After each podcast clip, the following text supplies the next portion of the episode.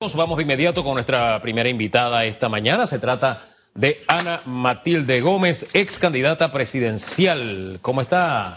Buen día, desde el año pasado no conversamos. ¡Feliz año!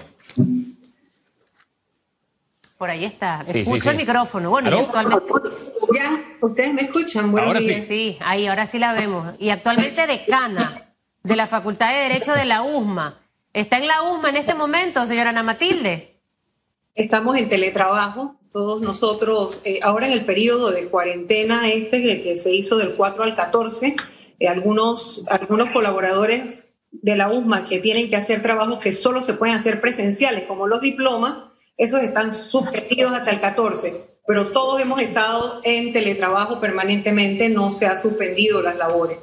Bueno, y así mismo está el país, el país tiene que, que seguir, tenemos que batallar tenemos que poner todas nuestras energías en esa, en esa misma lucha. Y ha sido complicado y difícil para la gestión del señor Laurentino Cortizo. Em, muy complicado todo lo que se le ha presentado, pero le tocó. Fue el presidente electo.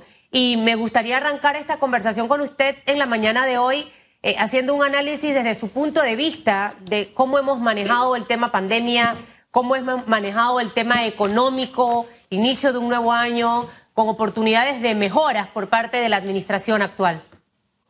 Sí.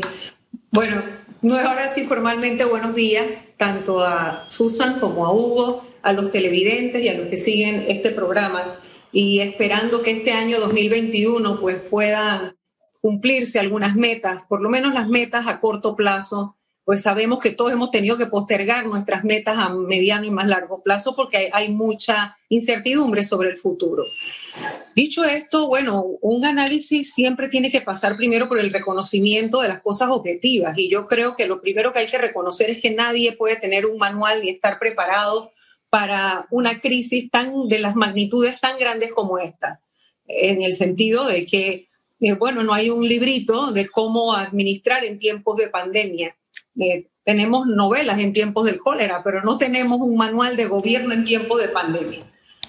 Pero sí hubiera sido, a mi juicio, fundamental que todos los que estaban en posibilidad de dirigir la nación, el Estado, el gobierno, en momentos tan críticos, hubieran comprendido, porque parece que no todos lo comprendieron, que este no era el momento para que nadie pretendiera rebuscarse, acomodarse, intermediar en un negocio, sacar provecho personal. Había que tener altos intereses en función de las grandes mayorías para, y, para de esa manera afrontar juntos algo que no sabíamos cómo iba a evolucionar.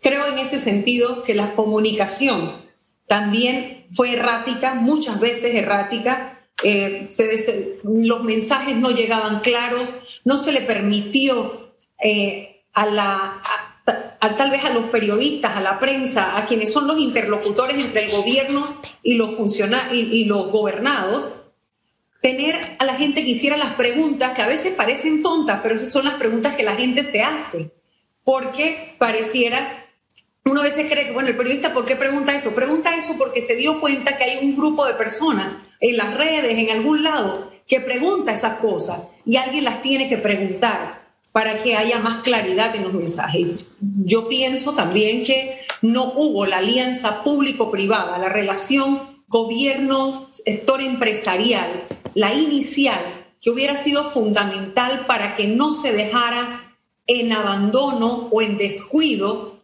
a tanta micro y pequeña empresa y a tanto trabajador que quedó con contrato suspendido o que quedó definitivamente con salario recortado eh, en una condición de teletrabajo, incumpliendo una ley de teletrabajo que además nos agarró sin estar reglamentada y que cuando se reglamentó, eh, muchos, muchos empleadores no la estaban cumpliendo.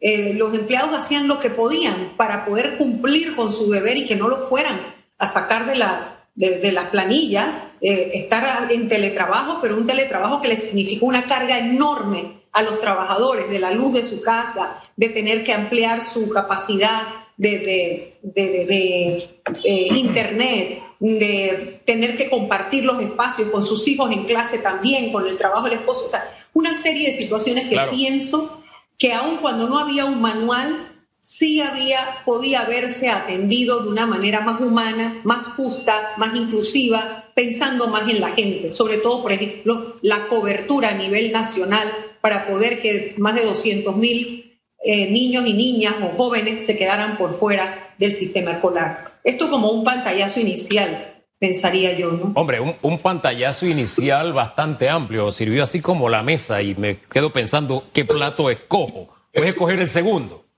donde habló del tema, del tema transparencia, intermediación y demás, porque me viene a memoria que en el informe que dio el procurador Ulloa, informe, porque tampoco permitió que se le preguntaran, eh, habló que están avanzando las investigaciones de tres casos de la actual administración. El eh, hospital modular, las, los ventiladores y el gel alcoholado y que estaban pues en este momento recogiendo testimonios, etcétera, etcétera, sobre estos, sobre estos escándalos. ¿Qué expectativa tiene usted del trabajo que vaya a desarrollar la Procuraduría en estas investigaciones? Bueno, eh, mire, es una oportunidad interesante. Cuando, usted habla, primero déjeme contextualizar esto, cuando usted habla del informe que se rindió, eh, enhorabuena que se siga eh, dando, usted recordará que esto inició en mi gestión nosotros hacíamos todos los eneros el informe, entraban los periodistas y en una jornada de todo un día, los fiscales de cada tipo de delito iban rindiendo cuentas y los periodistas estaban allí todo el día para hacer preguntas, porque es importante ese tema, como usted lo plantea. O sea, hay un interlocutor entre el gobernante, el gobernado, entre el que rinde eh, cuentas o rinde un informe y el que tiene expectativas. Esas expectativas necesitan un interlocutor porque no es solamente lo que el funcionario quiere transmitir, también es lo que el ciudadano quiere preguntar o quiere saber. Y eso es parte del proceso de rendición de cuentas. Cada procurador, después de que, instauramos eso, eh, le ha dado su forma. Lo principal es que se siga haciendo.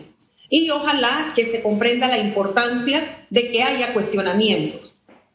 Eh, por otro lado, ¿Qué expectativas? Bueno, la principal expectativa es que se llegue a la verdad. Es que una investigación, si no permite conocer la verdad de los hechos, es como si no se hubiera hecho. Así que eso es, tal vez lo más importante. Eh, es, inaceptable que en un tiempo de una crisis sanitaria, cuando está de por medio la vida, son las crisis más dramáticas que hay, que se pueda pensar siquiera que con fondos públicos alguien pensó que en el tema de medicamentos, hospitales, instrumentos o implementos eh, sanitarios, el equipamiento, en medio de eso alguien pensó que podía lucrar a su beneficio personal o que unos amigos podían hacer una compañía y ser los que vendieran para en el camino quedarse con los 3, 4, 5, 10 centavos que significaba por cada, por cada persona, ¿verdad? Eh, el momento de, de, hacer un negocio. O sea, eso, eso es inaceptable.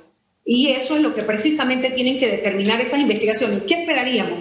¿Qué expectativa sería? Este, este sería un buen momento para que ya con el sistema penal acusatorio que permite tiempos más rápidos, se pudiera conocer en este mismo gobierno el resultado de quiénes fueron esos, esos funcionarios públicos que en medio de esta crisis o de esta pandemia intentaron lucrar o sacar un provecho personal en medio de tanta necesidad.